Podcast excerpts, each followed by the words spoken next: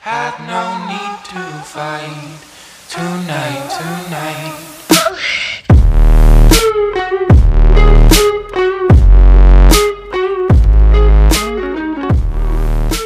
Hola, muy buenas tardes amigos, ¿cómo están? Bienvenidos aquí a el quinto episodio de El Ferry. Hoy nos acompaña una persona que estimo mucho, que admiro mucho y me da muchísimo gusto que estés aquí, la maestra Lilian Rivera. Si gustas presentarte. Muchas gracias, Uli. Pues buenas tardes. Ay, buenas tardes a todo tu público. Gracias. Este, pues sí, mi nombre es Lilian Rivera Castro. Eh, como bien dice Uli, en algún momento pues fuimos, bueno, él fue mi alumno. Soy profesora en varias universidades aquí de Querétaro, pero bueno, yo soy licenciada en Ciencias de la Comunicación. Este, tengo una maestría en liderazgo. mm, Tengo una certificación como coach ontológico organizacional. Otra como instructora capacitadora por parte de la Secretaría de Educación Pública. Y bueno, cursos de diplomado como de merca, este, filosofía, este, redes sociales y ¿no? cursos cortos de ese tipo. Entonces, pues básicamente eso es este, lo que tengo como formación académica. Ujú. Órale, yo, yo pensé que no era tanto. O sea, sí sabía que tenía un buen estudio, pero no sabía que era tanto, ¿eh? No, Ay, no- es, es poquito. no, hay gente que sí de verdad dice soy, ¿no? Este, Sí. Doctorados y todo.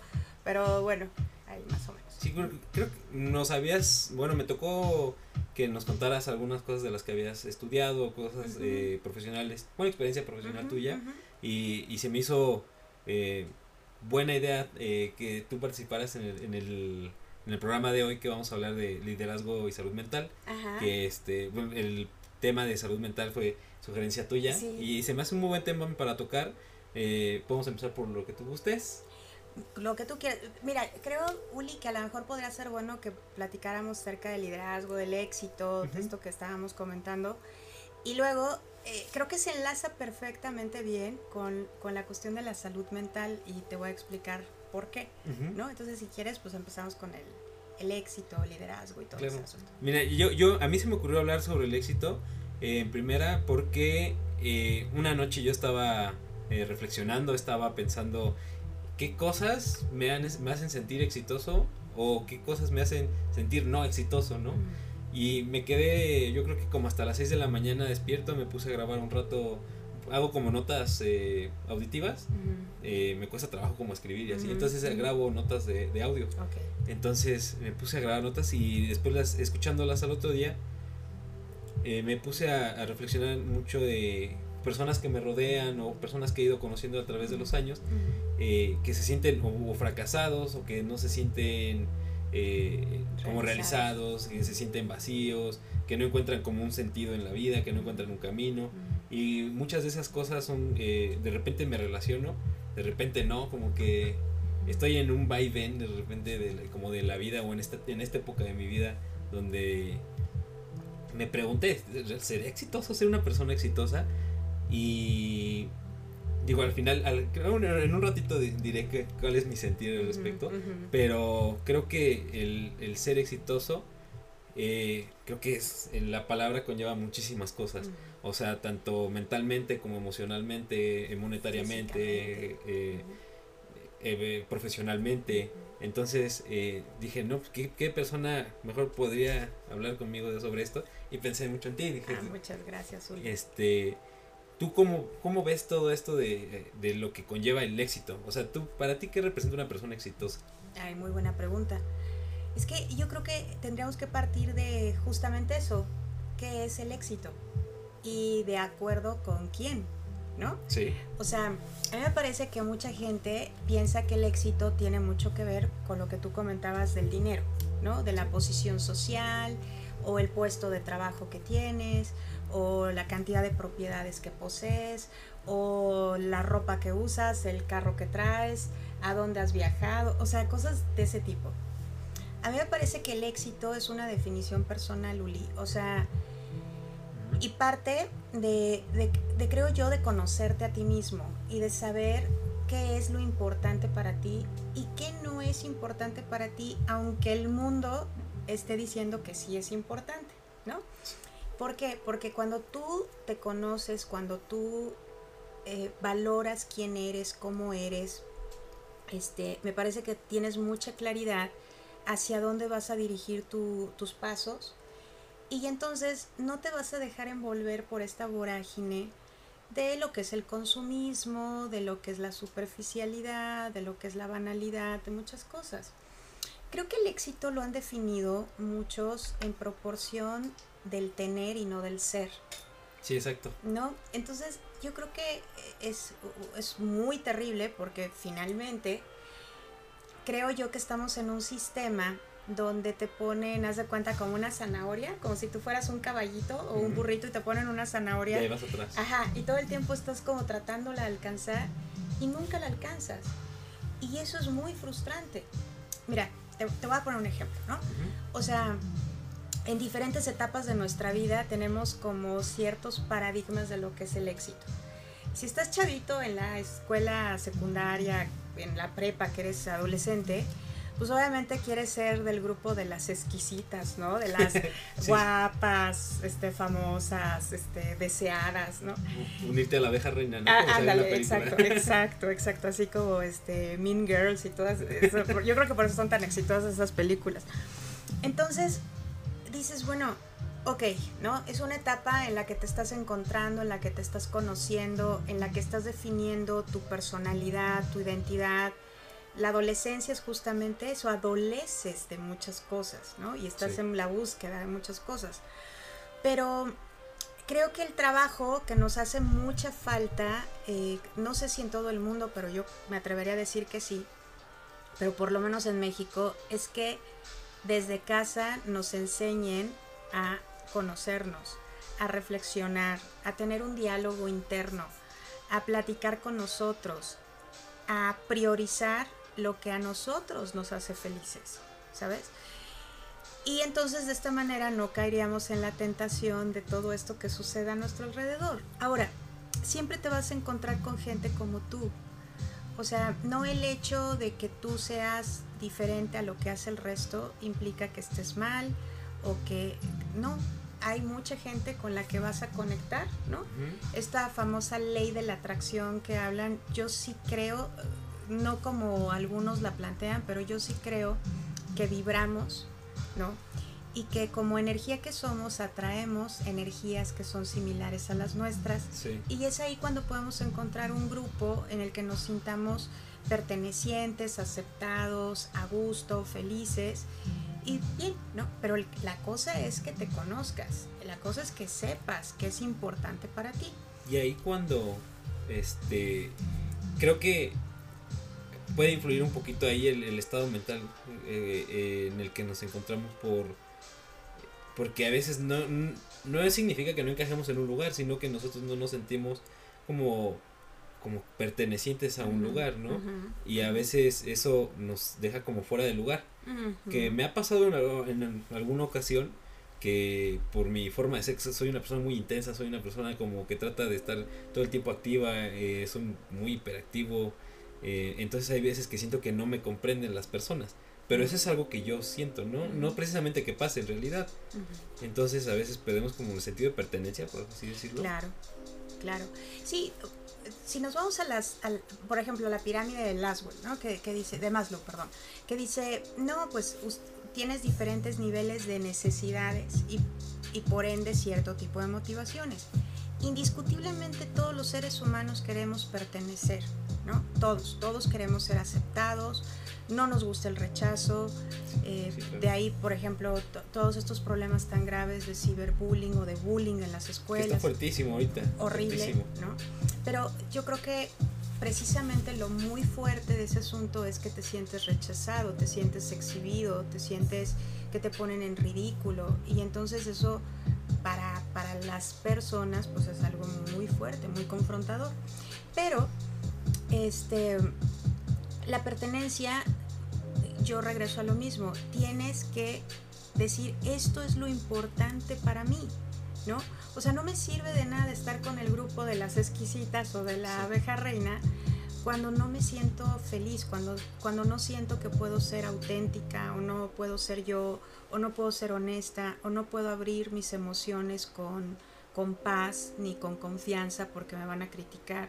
O sea, estar con un grupo de esas características es como adaptarte a morir, ¿no? Sí. Vivo. ¿no? Entonces, yo, yo sí creo que las definiciones de éxito van a depender de cada uno de nosotros. ¿Qué hagamos con ello? ¿Qué, qué es lo que queramos trascender? ¿Me explico? Eh, yo no critico a las personas que consideran que el éxito es el dinero. Ok, perfecto. O sea, Sí, está para, bien, qui- para ¿no? cada quien el éxito puede representar eh, diferentes cosas, ¿no? Claro. Que ese era como un- uno de, de los puntos ah, de los que quería hablar y quería como compartir. Porque creo que puede ser exitoso de mil maneras, ¿no? Porque eh, puede ser exitoso. a- Ahí en este caso de, de que estás en un, en un grupo de personas solo por estar, creo que, eh, como dices, eh, estarías como estando por estar nada más. No estarías llenando un espacio en, en sí importante y emocional. ¿no? Así Creo que eso te llevaría al limbo, o sea, realmente no llegarías a sentirte una persona exitosa si estás nada más por estar. A lo mejor si eres del grupo de las de las guapas y de, de todas esas chavas que como que son influyentes en las demás chavitas, podrías ser exitosa en tu grupo por, por el hecho de influir, ¿no? Creo que a lo mejor, y ese sería tu, tus, a lo mejor el sentido de éxito en ese momento. Pero si estás ahí en la colita nada más sin, sin nada más por estar ahí, ¿no? Por, Y- sí, por- por quedar bien, vamos, Sí. ¿no? O sea, porque también puede ser que seas muy, muy, este, codiciada o muy deseada o que todos anden tras de ti y todo eso, pero si eso no te hace feliz en el fondo, la realidad es que eso no es éxito. sí, ¿no? claro. O sea, es fingir que estás contento con lo que tienes porque, pues porque estás fingiendo algo que no eres y que no sientes, ¿me explico? Entonces, yo, yo, yo no critico, o sea, mucha gente dice, ay, es que no hay que satanizar al dinero y al poder económico. No, pues es que el dinero también es hermoso. Por- Bueno, a mí me gusta, ¿no? Claro, pero fíjate, qué interesante, Willy, porque yo, yo creo que es, es bien importante entender el valor del dinero. Sí. ¿no? El dinero es para tenerlo, no para que el dinero te tenga a ti.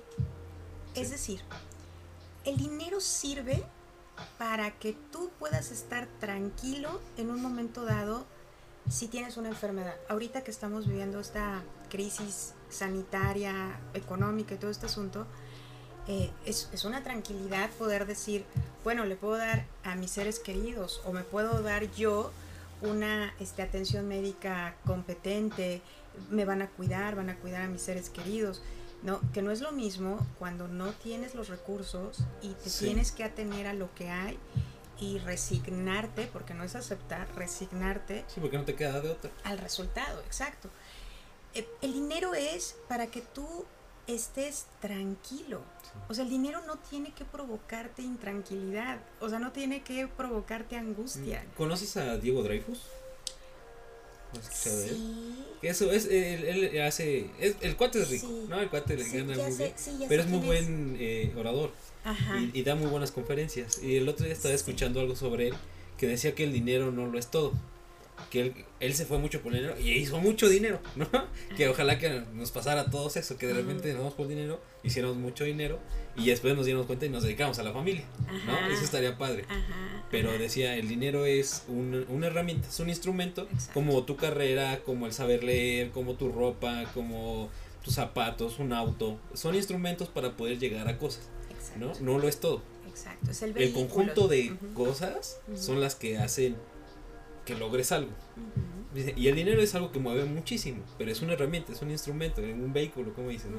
Para poder ir a, a un, a un lugar que quieres o Claro. llegar a un punto, a una meta que deseas Pero no lo es todo, o sea, tienes que también no irte nada más por eso. Es como si a las personas que son fanáticos de los carros, ¿no? Y que nada más el puro carro, puro carro y se olvidan de sus parejas y de sus hijos y de repente nada, están con los carros, con los carros o con las apuestas, ¿no? También. Ujú, Hay gente que le va bien o con el billar, o no sé, con las cartas. Todo se vuelve se puede volver un vicio. Exacto. Entonces ahí es el, el- el hecho de tener una balanza sobre las cosas. Exacto. Y no por... eh, eh, está bien no, no satanizar el, el dinero porque es bueno, pero también es bueno estar consciente de que no lo es todo. O sea, que hay muchísimas cosas más que necesitamos en nuestra vida para poder sentir una plenitud, ¿no? Exactamente. A- Acabas de decir cosas bien interesantes porque, fíjate, te voy a poner un ejemplo. ¿Qué sucede cuando tienes dinero, mucho dinero, y no tienes este equilibrio y no tienes tus prioridades como bien claras? ¿No? Tenemos casos tan terribles como el de este señor Epstein, ¿no? Que salió el, el, Sí. el documental en Netflix. Que yo verdaderamente me quedé impactada de la cantidad de dinero, de, de- de poder, de contactos que tenía con gente de todos los ámbitos, Sí, sí, está impresionante. ¿no? eso. Pero ¿cuánto daño causó? O sea, al final de cuentas ahí te, te, te- te percatas que el tener dinero, poder, no necesariamente te hace una persona exitosa, porque claro. careces de ese equilibrio, careces de, me atrevería a hablar de esa ética, de, esa, de ese practicar valores que son de carácter universal, ¿me explico? Entonces, ese es uno de tantísimos casos. Ahorita que hablabas de Diego Dreyfus, me, me- me acordé de algo. Él eh, tuvo una conversación con otro asesor financiero y, y se pelearon y todo, ¿no? Este, y Diego decía, eh, Di- Diego Dreyfus siempre habla mucho acerca de que eh, no al emprendimiento, ¿no? Este, que, que eso no, que... Y, hay gente que dice, bueno, ¿y entonces por qué Pero tú emprendiste? ¿no? ¿no? Entonces Es tú por qué siento que a veces se contradice. Exacto. Lo que pasa es que, o sea, es un tipo, tengo entendido que es un tipo muy, muy eh, inteligente, culto, Sí. Porque hay gente que es inteligente pero no es culta, ¿no? Él, él tiene las dos cosas, o sea, le gira la ardilla y además se ha instruido y, y sabe. Pero e- eso también es algo que a mí me inquieta mucho. Estos falsos gurús, estos falsos coaches, ¿no? Que le hablan acerca de la gente de potencia tu talento, tú puedes, y si quieres vas a ser muy exitoso, y, y se olvidan de muchos otros aspectos que están alrededor de las personas y que no es por arte de magia. Em, hace poquito salió el caso de un señor, no lo conocía Ah, ya yo. sé quién. El que lo están acusando como por abusos. eh, Exacto, Ricardo sexual. Ponce. Sí, sí, sí, ¿no? sí, vi Que- sobre eso. que él tiene, digamos, como un grupo tipo Nexium, ¿no? Nada más que Sí. en versión este, región 4, México, ¿no? Sí. Y, y, y me estaban comentando que el cuate, o sea, verdaderamente tiene muchísimo dinero, otra vez, ¿no? Como un Epstein, Epstein mexicano. Y otra vez vuelvo a lo mismo. O sea, ¿de qué te sirve todo eso cuando estás haciendo tanto daño? Eso no puede definirse como éxito. ¿Me explico? Sí. Ahora, esa es una parte que quería tocar. Otra parte que quiero tocar es algo que hace muchos años un amigo me dijo, hablando acerca del dinero. Y me dice, las personas que ponderan por encima de todo el dinero van a hacer lo que sea por tener dinero, Sí, muy cierto. ¿no? Porque su precio es ese. Entonces, si tienen que traicionar, si tienen que mentir, si tienen que matar, Sí, lo van a hacer. lo van a hacer porque su... Sí, su- se van a olvidar de su ética y se van a ir sobre. Exacto, su porque, meta. porque lo más importante, su, su valor más alto es el dinero. Y, y es verdad, por eso yo empecé con, con esta eh, cuestión de conócete. O sea, hasta dónde eres capaz de llegar, qué está sujeto a negociación en tu vida y qué no. O sea, hay cosas que no están sujetas a negociación. Tu dignidad, este, tu paz mental, tu paz espiritual, tu familia, tu bienestar físico. O sea, hay cosas que no se pueden negociar bajo ninguna circunstancia. ¿Sí me explico? Sí. Entonces, eh, vuelvo a lo mismo. Yo creo que no hay una descripción universal de lo que es el éxito, pero sí creo que hay elementos que puedes, que puedes encontrar en las personas que realmente son exitosas. Por ejemplo, personas que tienen este equilibrio, personas que están bien en lo que es su ser integralmente. Son personas con pensamientos positivos, son personas que gozan de una buena salud, son personas que sus emociones están bien equilibradas, bien manejadas, ¿no? Sí, Eh, Esas personas son las que yo considero que son exitosas.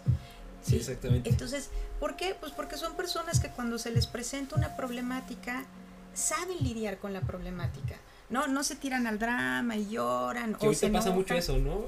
Eh, ¿no? Hay un amigo que se burla mucho de mí porque me dice, es que de todo te da ansiedad. Porque yo digo, ay, es que me da ansiedad. eso". Les digo, lo digo de broma, eh, pero no es que sí me genere una ansiedad real, ¿no? O sea, lo digo porque digo, "Ay, ya me fastidió. Ajá. Pero siento que esa palabra se ha vuelto eh, muy popular como en los chavitos, Sí. que ya de todo les da ansiedad, ya todo el niño le da ansiedad, ya de todo, todos andan así nerviosillos, no aguantan nada, les dices algo y oran, eh, la gente te reclama, y, y incluso y con redes sociales te pueden satanizar horrible, ¿no? Sí. Por hacer un comentario y el niño o, las, o una persona que está mentalmente eh, vulnerable Ah, a- eso, siento que te atacan, te graban y dices, ya, ya, te quemaron y te Y te matan, ¿eh? Juli? O sea, puede ser incluso que hasta te suicides por una cuestión de ese tipo. Sí. Que eso, obviamente todo esto nos está llevando al tema de salud mental. Nada más yo, pues me gustaría redondear un poquito esto del éxito, porque jus- justamente eso, ¿no? O sea, puedes tener todos los millones de euros, de libras, de lo que quieras, ¿no? De dinero en, en tu, en tu banco, en donde quieras. Pero si no tienes paz, no sirve de nada. ¿Sí me explico? Sí. O sea, yo creo que las personas exitosas, desde mi punto de vista, son personas que saben equilibrar su vida. No necesariamente tiene que ver con la cantidad de dinero, de poder, de propiedades, todo lo que hemos hablado. Tiene que ver con los bienes intangibles que lo hacen sentir pleno, completo en lo más importante que es su ser, ¿no? Sí, exacto. O sea, el, el- el ser humano no es únicamente físico, el ser humano no es únicamente pensamiento, el ser humano Sí, no es únicamente emociones, o sea, el ser humano es integral, sí. ¿no? O sea, por eso somos seres tridimensionales.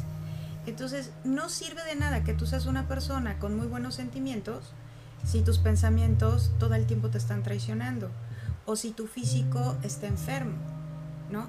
O sea, una persona enferma no puede tener pensamientos positivos porque físicamente se siente mal. ¿Pero crees que no pueden tener pensamientos positivos o es difícil tenerlos? Es difícil. Y además, como es, todo está interconectados, además, esa es otra cuestión. Los seres humanos somos sistema. Sí. Todas las partes están interactuando, interrelacionadas, son interdependientes. Entonces, si tú no estás bien en uno de tus ámbitos, todos los demás se van a afectar. Sí, claro. ¿sí? Entonces, por ejemplo, cuando te dicen, es que es un gordito feliz. Bueno, a lo mejor sí, pero un gordito, un gordito tiene problemas para respirar, tiene problemas para, para, pues para hacer cierto tipo de actividades. Yo ahorita sí. Así. ¿Quién? Respiro bien, respiro bien. perdón, perdón. no, no, o sea, por ejemplo, yo hablo de personas que tienen Sí, problemas de obesidad, de obesidad mórbida, ¿no? O sea, ahí no puedes hablar de que esa persona realmente se sienta feliz, Sí. ¿no? ¿Cómo te vas a sentir feliz cuando tienes Ahorita que que depender? hablabas, perdón, ¿eh? Ujú. Ahorita que hablabas, eh, si no se, me la idea. Sí, sí, no. Ahorita que hablabas sobre la obesidad, me he dado cuenta que en redes sociales está normalizando, como tratando de normalizar mucho la obesidad. O sea, como, o sea, yo entiendo que todos tenemos cuerpos diferentes. Y, y si a lo mejor tienes un cuerpo eh, no así, o sea, como mujer, ¿no? Que lo, lo estipulan así que es 90, 60, Estilizado, 90. ajá. ¿no? Si no tienes ese cuerpo, no- está bien, no, no pasa nada. Eh, eh, pero hay que cuidar tu salud. No por eso vas a Exacto. normalizar el hecho de ser, eh, eh, subir muchísimo de peso y arriesgar tu salud. Exacto. Y como que lo tratan de normalizar mucho y a mí me causa mucho conflicto eso. Eh, porque yo, yo sé que estoy- ahorita estoy un poco pasado de peso. Bueno, no un poco, bastante pasado de peso. pero no mucho. Pero, o sea, sé que debo bajar de peso porque mi, si, si subo más de peso puedo eh, poner en riesgo mi salud. Exacto. ¿no? Y no por el hecho de. pues, a ver, digo, aparte de mi, que soy bien vanidoso, sí, sí me cuesta mucho trabajo decir, ah, estoy más llenito. Eh, me gusta verme bien, ¿no? También es esa parte de, de que si tú te ves bien, te sientes bien contigo mismo, te sientes más feliz, eh, es, es como un círculo, ¿no? Que, Exacto. que tú sigues alimentando, pues va creciendo y te ayuda en tu autoestima, eh, eh, en tu, no sé, en, tu, en tu forma mental, en tu salud mental te ayuda mucho, en tu seguridad, Exacto. sí. Exacto, sí, no, totalmente de acuerdo. Fíjate que yo creo que estamos viviendo una época muy polarizada, Uli, porque eh, desde hace muchos años se ha hablado de que las mujeres debemos de tener cierto tipo de físico, a la edad que sea, ¿eh? Sí. O sea, yo tengo casi 50 años, este año cumplo 50. Este, y, y se te quedan viendo y es así como, ¿por qué dices tu edad? Y yo, ¿y por qué no? ¿No? Este, y, y te piensas poner Botox y yo no, ¿no? Y te piensas hacer esto y yo no tampoco. Vamos, No, pero te ves muy joven, porque Ah. digo, también, también no, tienes tan- no tienes malos hábitos como, como yo, ¿no? No, no, o sea, no, y yo soy una persona que le gusta mucho comer, me gusta mucho el dulce, me gustan los este los taquitos, las ¿Cómo le, hamburguesas. haces, ¿Cómo le haces tú para no, mantenerte no, no, o sea, la verdad, Uli, te voy a decir una cosa. También tiene mucho que ver, creo yo, este, te digo que todo está interconectado, ¿no? O sea, creo que tiene mucho que ver tu actitud, tiene que mucho que ver qué tanto conversas contigo. O sí, sea, creo que eso es muy importante. o sea, eso es bien importante, Uli, porque hay gente que yo la veo que tiene mi edad o son más grandes y yo digo, no manches, o sea, qué cuerpazo. O sea, la cara está perfecta, pero son personas muy inseguras, son personas muy infelices que todo el tiempo están tratando de agradar a otros, excepto a ellas, ¿no? Entonces se matan de hambre, este, eh, hacen muchísimo ejercicio, pero ya llegando a la vigorexia, ¿no? Sí. Este, que yo digo, no, no, no, o sea, hay que disfrutar, hay que, estamos en este planeta, no sabemos si vamos a regresar o no, pero pues lo que sí es seguro es que ahorita estamos y mañana quién sabe, Sí. ¿no? Y esta pandemia nos lo ha dejado bien clarito. Entonces yo digo, ¿para qué? O sea, finalmente tú eres la que debes de decir, yo me siento bien así, ¿no? Y por otra parte, otra vez repito, hay que hacer cosas que te llenen, que te gusten, que te apasionen. Otra cuestión del éxito que también creo que está muy equivocada y, y lo veo con los chavos, yo como profesora los escucho y digo, "Mm". es que dicen, consíguete una carrera que te dé dinero, ¿no? Y yo, "Mm, ok. Entonces, por eso tenemos un montón de médicos matasanos, porque estudiaron la carrera no por vocación, sino porque Para ganar querían dinero. ¿no? Entonces le dicen a la gente, ay, te duele aquí, te opero, ¿no? Sí, a mí me lo han hecho varias veces. Una vez me dijo, le dije al doctor que se me había dislocado el dedo y me dice, a ver, quítate la playera. En serio. No, es una anécdota Ah. que me da mucha risa. O sea, sí es en serio, sí es en serio, pero me da Ay. mucha risa. Ah, Que cuando, cuando iba en talentos deportivos había un doctor que te decía, eh, no voy a decir su nombre, ¿no? Para no, quemarlo, no. pero, pero este, pero sí era, sí era conocido, sí era conocido porque tenía que ver con deportistas ya eh, fam- famosillos. Entonces, eh, el, el cuate ibas y te, le decías, no, es que, me, por ejemplo, en esa ocasión le digo, es que me, me, me disloqué el dedo. Siempre te decía, ponte hielo. Nada, era su solución, ponte hielo, pero siempre te, quería- te quería quitar la playera. ¿Pero Ah, por, ¿por qué? Me lastimé el dedo porque me tengo que quitar la playera. Empezaba así, ¿no? Ten, ten, ten. Ah, es Sí, aquí. Ajá. sí, o luego le decían, no, es que me duele aquí, a ver, y te levanta toda la playera. Eh, digo, no sé si era maña de él o, o, era, o estaba medio pervertido o, o no sé, Ah. pero, pero ahorita me acordé, Sí. me No, acordé y me- no, y me da no. risa. Digo, nunca nos hizo nada. Bendito Dios, qué bueno. sí, sí, pero... afortunadamente, si no, no me daría risa. sí, no, no. pero, pero era gracioso que decíamos, pues es que Que tiene Se- que ver una cosa con me, otra. se me astillé, me astillé, me voy a quitar la playera también o qué. Ajá. Sí, es exacto. una broma. Exacto. Ya como que lo agarramos de broma, pero ahorita, eh, fuera, fuera de eso, ahorita de varias cosas que has ido tocando, eh, yo me siento identificado como en varias, ¿no? Porque me ha pasado, por ejemplo, en esto de, del hablar con uno mismo, eh, lo he hecho últimamente, creo que los últimos seis meses, un año, ocho meses más o menos lo he hecho mucho. Y me ha ayudado en mejorar mentalmente, eh, me ha ayudado en mejorar. eh, de hecho, al mejorar mentalmente, empecé a mejorar en lo laboral, me Ujú. empezó a ir mejor. Ujú. Em, creo que he sido más productivo, me alejé un poquito como de lo encerrado y aislado que estaba Ujú. y también me alejé de mucha gente que, O sea, realmente le dejé hablar, a- yo creo que al 90% de las personas que, le- que les hablaba y no porque me caigan mal, no porque me hubieran hecho algo, sino por, por salud mía, ¿no? Porque yo quería estar en, encontrar como mi paz y quería eh, en- encontrar un equilibrio. Antes de eso me pasó también lo, de que, el- lo del dinero. Que el dinero para mí fue lo más importante, ¿no? En un punto se volvió lo más importante que en una, en una ocasión que estaba platicando contigo, te dije, ¿no? Todo lo que me pasó en el trabajo que tenía.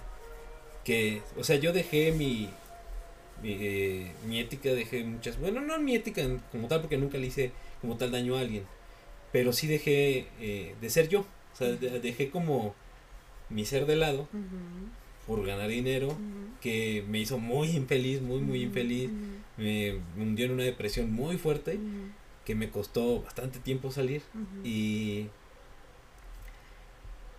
me di cuenta que pues me, me dejé tanto por dinero que a final de cuentas me quedé solo, eh, deprimido eh, y sin dinero. Y con, ¿no? ajá, con la mano extendida. Sí. Entonces, eh, me acordé ahorita de... Tengo, tengo tres casos de amigos, no, no voy a decir sus nombres, pero Sí, no, no. te- te- tengo, tengo unos cuates que tenían un conflicto. Los tres tienen mucho dinero.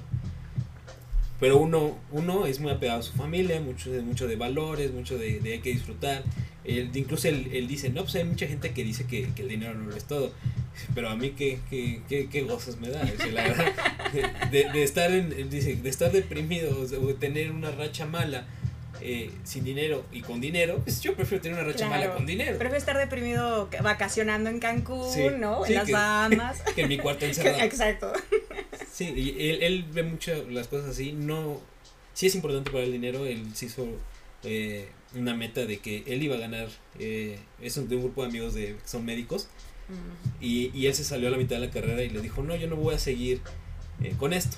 Porque eh, yo no quiero dedicarle tantos años a estudiar para ganar tan poco. Ok. Y, y sí, el promedio, un, doctor- un médico general ha de ganar como entre 12 y 20, más o menos, ¿no? Y él dijo, no, yo voy a ganar lo que, cuando ustedes estén haciendo su especialidad, yo voy a ganar lo mismo o más que ustedes. Y efectivamente, cuando ellos salieron de la carrera, él ya estaba ganando posiblemente más de 25 mil, 30 mil pesos al mes. Ok. Eh, después de unos meses, él empezó a ganar más de 50, 100 mil al mes. Ok. Y ahorita gana muy, muy bien, ¿no? Gana Ujú, muy bien. sí, Y, y, eh, y ha ido creciendo, ok, pero no dejando su familia de lado, no ha dejado su felicidad de lado, disfruta mucho, da tiempo para sí, eh, cuida su salud. Y e- ese es un caso, ¿no? Que siento que es como un poco equilibrado. Y él dice, no, es que a lo mejor los estudios no son todo, sí te, a- sí te amplían muchos panoramas, pero el hecho de tener una carrera no te garantiza una, una, un, un éxito económico. Exacto. Y que es cierto. Sí, sí, y en México pasa muchísimo. No, bueno. Ese es otro tema.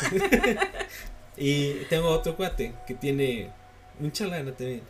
Y, y él me decía, güey, es que no sé qué hacer. O sea, no tenía con quién salir. Las chavas andaban con él por interés. Era. Pero él nació con dinero. O sea, él, él ya nació con dinero. A él sí. Si tú le decías, oye, ¿sabes qué? Es que ya te acabaste eso, no mames, no, no me preguntaste. Te compro otro, cállate, te compro otro, ¿no? Es más dos. Sí, sí. Ajá. Es muy así de comprar compañía, de, de, de callarte con dinero, de, de hacerte como... Él, él al darte o comprarte cosas, siente que eres de su propiedad. Compra. Ajá. Cree que te compra. Y, y, y eso es, y es alguien que está solo, completamente así, muy, muy solo. Pero tiene mucha lana. Y, y o sea, ya son eh, dos, dos comparativas dos, ahí, ¿no? dos casos. Ajá. Eh, y el otro es una persona que así no tenía lana de, de chavito y hasta los 20, 22 años más o menos empezó a tener lana y el cuate se empezó a, poner, a comprar buenos carros y, y el cuate se aisló, se aisló, se aisló y, y la gente lo utilizaba tanto que se alejó de las personas. O sea, él realmente es una persona solitaria, pero que él dice ser feliz porque interiorizó mucho, él, él, él es muy espiritual. Entonces él es mucho de, de hablar consigo, de meditar, de- y tiene amigos que son muy muy cercanos, muy, muy, muy pocos, y familiares que también igual a muy pocos les habla, Ujú. pero le cuesta mucho trabajo tener relaciones, eh, por ejemplo, de pareja largas, no puede. Es una persona que viaja muchísimo, es una persona que, que no, no, siente, no se siente perteneciente a un lugar, él, él siente como la necesidad de estarse moviendo. No sé qué relación tenga ahí con, con el sentido de pertenencia o, o que no se sienta seguro, no sé. Pero, pero es una persona que dice disfrutar. Sin embargo, a veces el, cosas que expresa dicen otra cosa, ¿no? Entonces, son, son tres casos muy diferentes eh, y los tres tienen dinero. o sea, Ok. y creo que solo uno lo podría considerar como exitoso Balanceado, más este, ok, sí, sí. Sí, porque los tres- lo- uno es por su familia, el otro sí lo hizo y el otro eh, lo hizo con su familia. Ok, sea, ajá. Entonces, que es el que está como más balanceado. Exacto. Sí, que, que eso yo creo que es bien importante, Uli. O sea, em, al final del día, yo creo que muchas de las problemáticas que se tienen actualmente en cuestión de, de ansiedad, de depresión, de todo esto, yo, yo también creo que es por la carencia o el debili- debilitamiento, perdón, de la familia. ¿eh? O sea, ahorita te comparto algunas cosas que yo observo y que también te hacen recapacitar con respecto a los juicios que emites cuando observas cierto tipo de actitudes de las generaciones actuales, ¿no? Que son de cristal, que no aguantan nada, que no sé qué, pero hay mucho detrás de eso, o sea, no es porque sí, o sea, hay, hay motivos, hay razones que, que, que cuando las entiendes dices, claro, ¿no? O sea, mi realidad fue muy diferente a esta realidad Sí, claro. Y- Y la de todos, ¿no? Creo que la de todos es muy diferente. muy diferente. Entonces, obviamente les causa mucho este conflicto cierto tipo de cosas porque pues porque no tienen esta formación, porque no tienen estas bases, porque no tienen estos eh, valores, este seguimiento. Eh, ahorita te voy, a- te voy a platicar algunas cosas que, que observo como profesora, pero pero bueno, puntualizando esto del éxito, pues yo, yo diría, ¿no? Este, pues balanceale. Ahora, mucha gente, aparte me da mucha risa, porque dicen, en el caso de tu amigo que, que, que, que renunció a la medicina, yo le aplaudo, qué bueno que lo hizo, porque no estaba comprometido, porque no estaba convencido, porque no lo hacía feliz, porque su camino era otro, y qué bueno que no se quedó porque quedarte implica a lo mejor hacer daño, mucho más un médico, ¿no? Sí, sí. Hace ratito que comentabas de este señor que me lastimé aquí, a ver, quítate la camisa, ¿no? O sea, me duele el ojo, quítate la camisa. Sí. Este, hay, hay desgraciadamente en la actualidad muchos casos de médicos que no deberían de llamarse médicos, así como hay otros, como en todos los ámbitos, ¿no? En el ámbito de los abogados, de los diseñadores, de los comunicólogos, en todas las profesiones hay gente que es ética y gente que no es ética. sí. Pero desafortunadamente regresamos a lo mismo. Cuando tu precio es el dinero, seas médico, seas abogado, seas diseñador, comunicólogo, ingeniero, lo que sea, vas a hacer lo que sea por tener dinero. Entonces, qué bueno que este chico decidió renunciar, no est- está haciendo su dinero pues, con otro tipo de actividad. Y bueno, los que realmente están convencidos, los que realmente tienen la vocación, pues van a continuar como médicos. Sí. Perfecto, ¿no? Muy bien. O sea, yo creo que también parte de lo que es ser exitoso es no traicionarte a ti mismo, ¿no? O sea, decir, yo no estoy de acuerdo con esto, no lo voy a hacer, perdón. A lo mejor todo el mundo me va a decir que qué loco, que qué mal. Lo siento, yo no estoy convencido y no me voy a traicionar.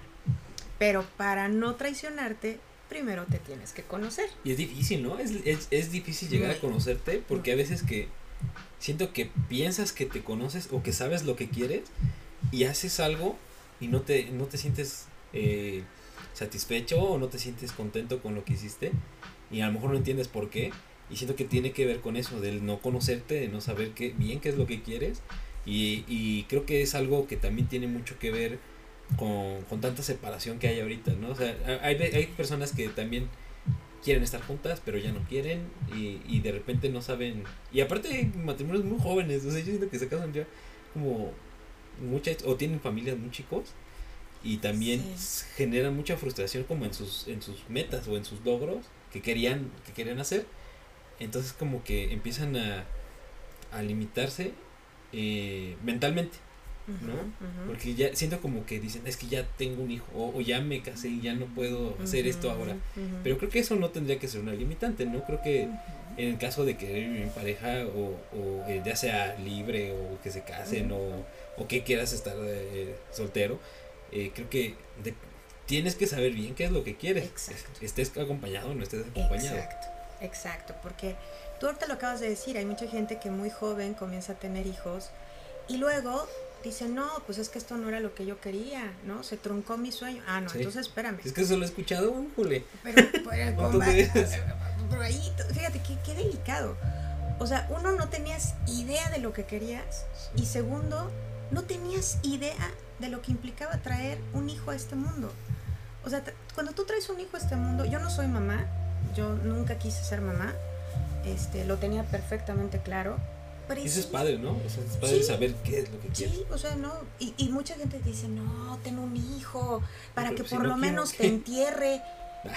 y yo decía, esas, esas son sus motivaciones para tener un hijo, qué egoísmo tan grande. Y luego dicen que uno es la egoísta. Bueno, Sí, sí. este, yo, yo digo, no, no, no. A ver, o sea, tener un hijo es un compromiso desde el momento en que lo concibes hasta que tú te mueres. O desafortunadamente muere tu hijo. ¿Sí? O sea, así sea mayor de edad, así te tenga 50 años y tú sigas vivo como padre, vas a seguir teniendo el compromiso y la responsabilidad al mil con tu hijo. No lo entienden, no lo saben, no lo conceptualizan de pronto, no lo hagan. Sí. ¿sí? O sea, al final del día nadie nos está obligando a, a- a tener hijos. Tú eres quien toma tus decisiones. Entonces, yo siempre he estado muy en contra de esta presión social de que es que si eres mujer y no tienes hijos, no estás realizada. Ah, pues yo sí. Sí, sí, he No, o sea, yo, yo sí, perdón, por, perdón por ser la excepción a la regla, pero yo sí estoy bien realizada, o sea, o por lo menos yo no siento que me haga falta, ¿no?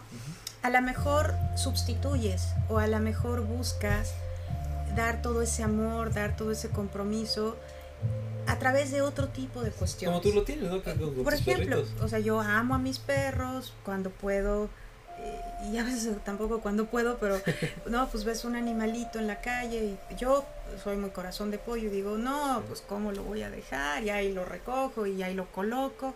Les consta a ustedes como mis alumnos que, que hago eso, ¿no? O por ejemplo, este, mucha gente al principio que me empecé a dedicar a la docencia me decía, ¿cómo, cómo, o sea, cómo das clasecitas cuando podrías estar ganando muchísimo más dinero trabajando? Eso, eso te quería preguntar. eh, de, eh, y se me hacía interesante eh, escuchar eso de ti.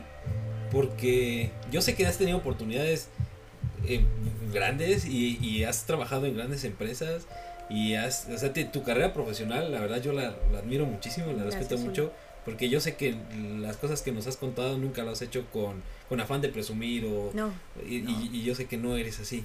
Y, y espero que eh, la gente que está escuchando no lo vaya a tomar así, sino que la verdad eh, eh, es alguien que comparte y comparte las experiencias para transmitir algo.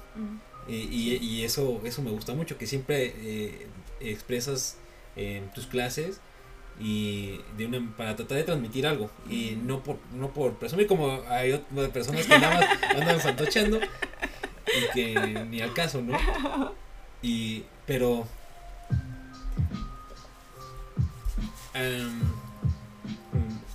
respeto mucho y admiro el, hecho de que tú preferiste el eh, el transmitir ese conocimiento, el compartir tus experiencias, que quedarte a, ganar mucho dinero, porque pudiste haber ganado muchísimo más si te hubieras quedado con tus otros trabajos, a lo mejor, ¿no? Y en, trabajando en otros proyectos que tenías grandes y preferiste esto, que supongo que te hace más feliz. definitivo, Uli. Mira, este es muy curioso porque creo que la coherencia trabaja de formas muy interesantes en la vida. Cuando tú estás convencido de algo, tarde o temprano se te da, ¿sabes? Sí.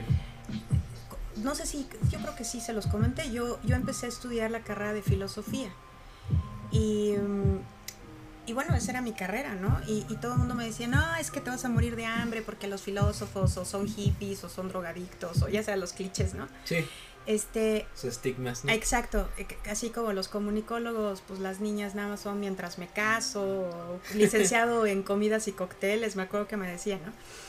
Este, y, y bueno, por azares del destino, acabé saliéndome de, de estudiar filosofía y me metí a ciencias de la comunicación. Y, y total, fui a dar una vuelta tota muchos años. Yo no me quejo, yo, yo te digo, a mí me fue súper bien como comunicóloga en empresas, con sus retos, con sus obstáculos, con, con todo lo que implica el mundo laboral, que lo hemos platicado, que no es miel sobre hojuelas. Eh, gracias a Dios a mí me fue muy bien, este, económicamente me iba muy bien, este, de verdad, ¿no? De mis amigas yo era la que más ganaba desde que empecé a trabajar, pero había algo, ¿sabes? O sea, había algo que no me, que no me llenaba, que, que yo sentía que era como manipular a la gente o como, no, ¿sabes? ¿Y un poquito con, como con tu ética o...? Eh, sí, o sea, porque a pesar de que no lo haces con mala intención... Sí, no, es tu trabajo. Finalmente dices, bueno, estoy en el área de relaciones públicas y pues tengo que ser como muy amable y tengo que ser como muy negociadora y a veces tengo que fingir demencia de cosas que estoy viendo que no son correctas. Entonces, como que dices, no, no estoy del todo contenta, ¿sabes? Y, y mira que tuve, o sea, trabajé en publicidad, trabajé en relaciones públicas, en edición de revistas en los muy buenos años de, de las revistas impresas, en el periódico Reforma, ¿no? Fue mi primer trabajo bien y todo. Pero había algo. Por eso te digo que la coherencia trabaja de formas muy, muy curiosas. En el último trabajo, digamos, de, de, corporación en el que estuve, nos corren, ¿no? A todo el departamento, bueno, no a todo el departamento, sino a los principales nos corrieron, ¿no? A los directivos. Este, y, fue un shock porque además no, no nos corrieron por ineptos o por haber hecho un fraude, un desfalco, ¿no? Este, sino nos corrieron por una cuestión tan rara. En pocas palabras, a mí el argumento que me dieron fue, pues esto es porque no nos caes bien, ¿no?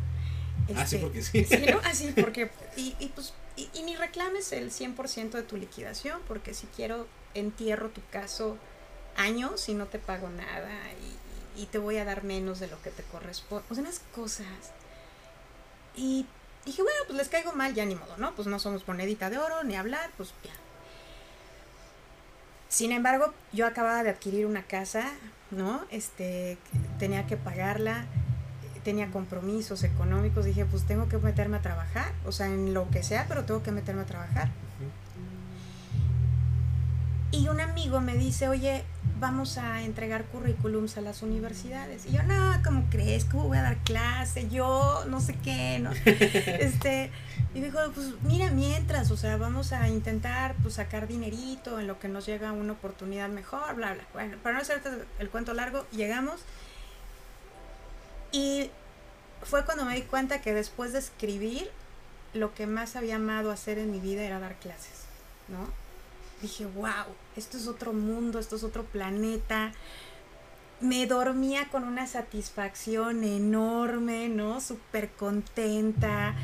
Mis clases las preparaba por ocho horas, ¿no? Este, mis clases de tres horas le invertía ocho horas y me pagaban como media clase, nada ¿no? Sí. Este, con un chorro de problemas económicos, pero yo estaba súper feliz, ¿no? Como muy pocas veces me sentí feliz en las corporaciones.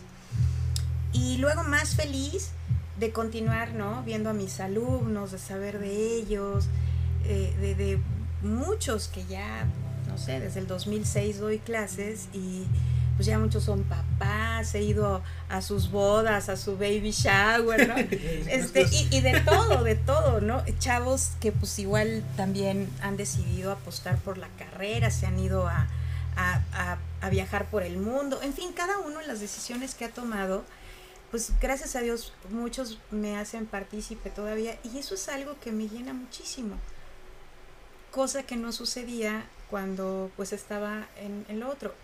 Claro que me gustaba, por supuesto, me encantaba lo que hacía porque me gusta mucho mi carrera, pero por eso tengo que la coherencia actúa de forma mágica en este universo, porque yo desde un inicio iba a ser profesora. O sea, estudiando filosofía, filosofía iba a acabar siendo profesora. Me hicieron el camino más largo, pero también creo que aprendí muchas cosas sí. que me dieron herramientas para poderme desempeñar mejor como profesora. ¿Sí me explico? Lo hice, nota muchísimo en tus clases. O sea, yo a mí que me tocó eh, ser alumno tuyo, se nota muchísimo el que te apasiona, que te gusta, uh -huh. que sabes. O sea, eh, y siento que cuando he tenido profesores así, eso, y he, he tenido poquitos en la vida, uh -huh. que, que, que, te dejan ese, como esa pasión por, por, por la materia, por, por las cosas que te enseñan, eh, que es por la misma pasión que traen ustedes, que la contagian y a uno le gusta, le, apasiona, pero también te tiene que gustar, ¿no? Digo, es una que te tiene que gustar, pero sí tiene mucho que ver el cómo transmiten eh, su, su, materia. Y eso, es, eso, es, bien padre, bien padre que, que disfrutes lo que haces y que transmitas esa, esa pasión que sientes por lo que haces. Sí, no, Uli, yo soy yo en ese sentido soy muy feliz. No soy feliz con otras cosas que, que, que, implica la docencia, sobre todo en un país donde no se valora la educación, pero, pero eso no tiene nada que ver con la docencia per se, ¿me explico? O sea, eso, eh, lo, lo adicional le podrá llamar son cuestiones de carácter administrativo, ¿no? y esas no me gustan, pero, pero el hecho de transmitir lo poco, lo mucho, lo regular que sabes está padre y ver cómo esa gente empieza a crecer y a trascender también, ¿no? Eso es muy, muy, muy bonito. Y, y, sí, efectivamente, decía la Madre Teresa de Calcuta, el efecto arrastra, el, el, ejemplo, perdón, arrastra. Y sí es cierto, o sea, cuando tú das ejemplo, difícilmente alguien te puede decir no, porque tú estás comenzando por trabajar y dar el ejemplo. Entonces, tanto en la escuela como en los trabajos, si el profesor es puntual, ¿no? Pues los chavos comienzan a ser puntuales. Si el profesor es cumplido, los chavos son cumplidos. Igual en los trabajos, ¿no? No hay argumento, ¿me explico? O sea, porque sí te ha pasado, ¿no? Que en los trabajos tienen que llegar temprano y el último que llega es el jefe, ¿no? O no llega. Este, sí, sí, ¿no? O hay que trabajar en equipo y toda la vida es no, estar... en gobierno, si te contaran, no, hombre. No, hay, hay, unos casos. Y en, la iniciativa privada también. O sea... Está más feo que en la pública. O sea, más, más bien, más, perdona, al revés. Sí. Sí, sí. Fíjate que yo nunca he trabajado en gobierno, pero tengo muchos conocidos, amigos que, que, lo han hecho y sí me dicen que es un reto. Hay gente que se siente como pez en el agua también, ¿no? Lo que decíamos. Sí. No todos los lugares son para ti, pero tampoco es que de todos los lugares vas a salir mal. O sea, yo creo que cada quien está en el lugar donde le corresponde estar, ¿sabes? Y la vida también se encarga de quitarte del lugar donde no te corresponde estar. Sí. Entonces, este, yo pues en ese sentido creo que ahí puedes hablar de que te acercas a lo que es este éxito, a, ser coherente, que para mí es, es parte de ser exitoso, ser coherente. Y, y bueno, finalmente dices, yo, yo te puedo decir, Uli, a mí bendito Dios no me falta nada, ¿no? Yo tengo todo, tengo techo, tengo ropa, tengo comida, tengo a mi familia, tengo a mis padres, tengo lo más importante, tengo salud, ¿no? Entonces yo no, sería creo que muy mal agradecido de mi parte decir, no, es que, qué bruto, ¿no? Estoy muy mal y me falta claro, no estoy nadando en dinero, pues como profesor en México, no, a menos que seas un mega ultra investigador de alguna institución, y, pero pues yo no lo soy, ¿no? O sea, no lo soy, pero...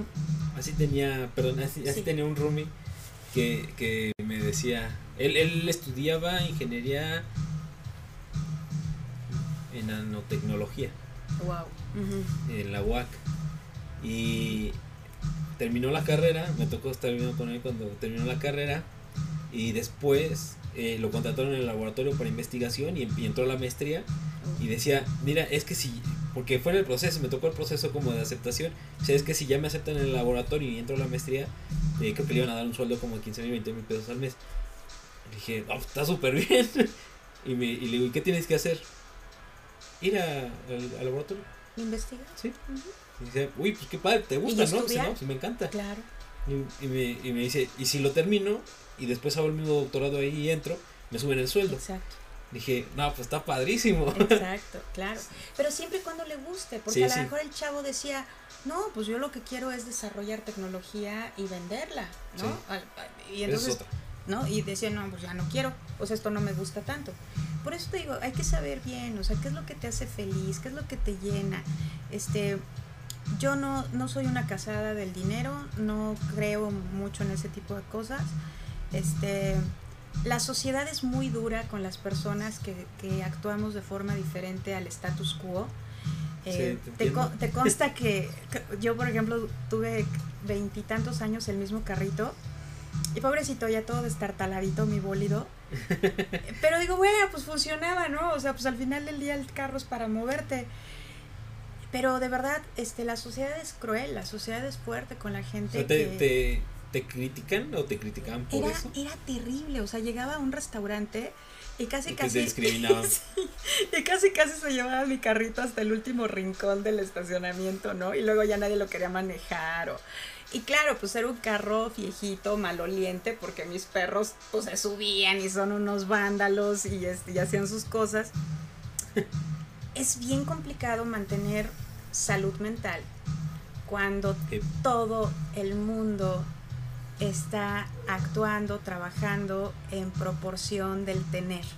¿Me sí. explico? Y en lo que marca la sociedad. ¿no? Exacto, en ese status quo. Sí.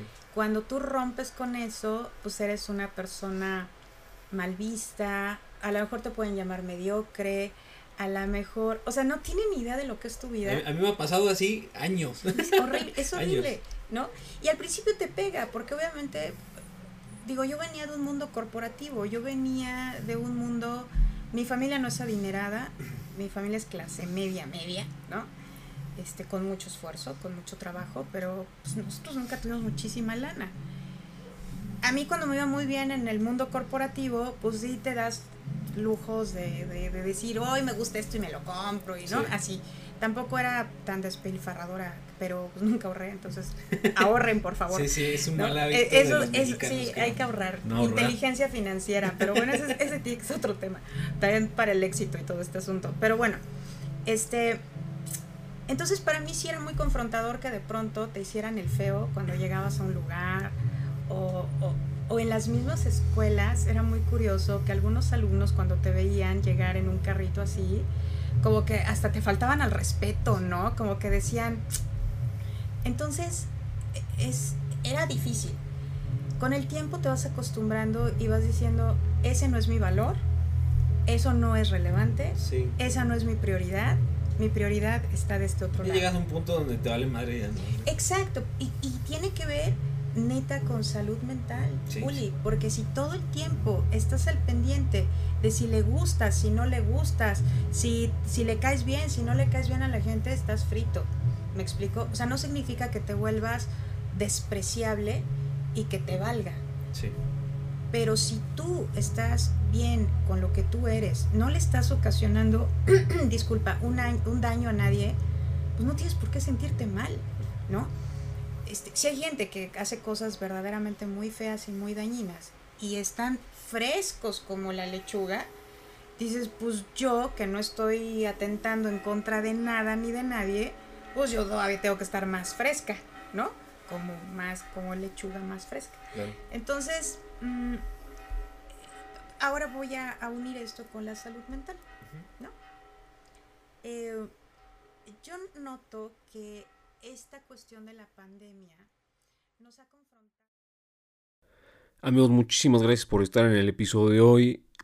Espero que les esté agradando. Esta es la primera parte debido a que se prolongó bastante la, la charla que estábamos teniendo. Eh, no la quise detener, la verdad para mí valía muchísimo la pena seguir la plática. Eh, esta parte, como pudieron ver, es, eh, habla mucho sobre la concepción del éxito. Eh, la segunda parte va a hablar mucho sobre la salud mental eh, durante la pandemia. Espero que les esté agradando o les haya agradado este capítulo y que también les agrade el que sigue. Eh, el capítulo 6 de El Ferry se basará en la segunda parte de este mismo episodio. Muchas gracias a aquellos que se han tomado el tiempo de escucharla. Espero que les sirva eh, de algo la gran experiencia que tiene la maestra Lilian. Espero que les sirva también las cosas que yo les platico. Y que les sirva de entretenimiento eh, esta, esta, esta gran charla. Eh, recuerden amigos que pueden encontrar el ferry en Spotify. Eh, pueden encontrarlo en mi canal de YouTube, en Uli Torres, en la sección de El Ferry. O lo pueden encontrar en Google Podcast. Y próximamente, si todo sale bien, en Amazon Music. Pero mientras está en los otros tres canales. Muchísimas gracias a todos, cuídense mucho, que tengan un excelente, eh, ya finalizando agosto. Una disculpa por la tardanza, eh, tuve algunos problemas de salud, pero pues ya andamos de regreso. Cuídense, nos vemos muy pronto. Chao, chao.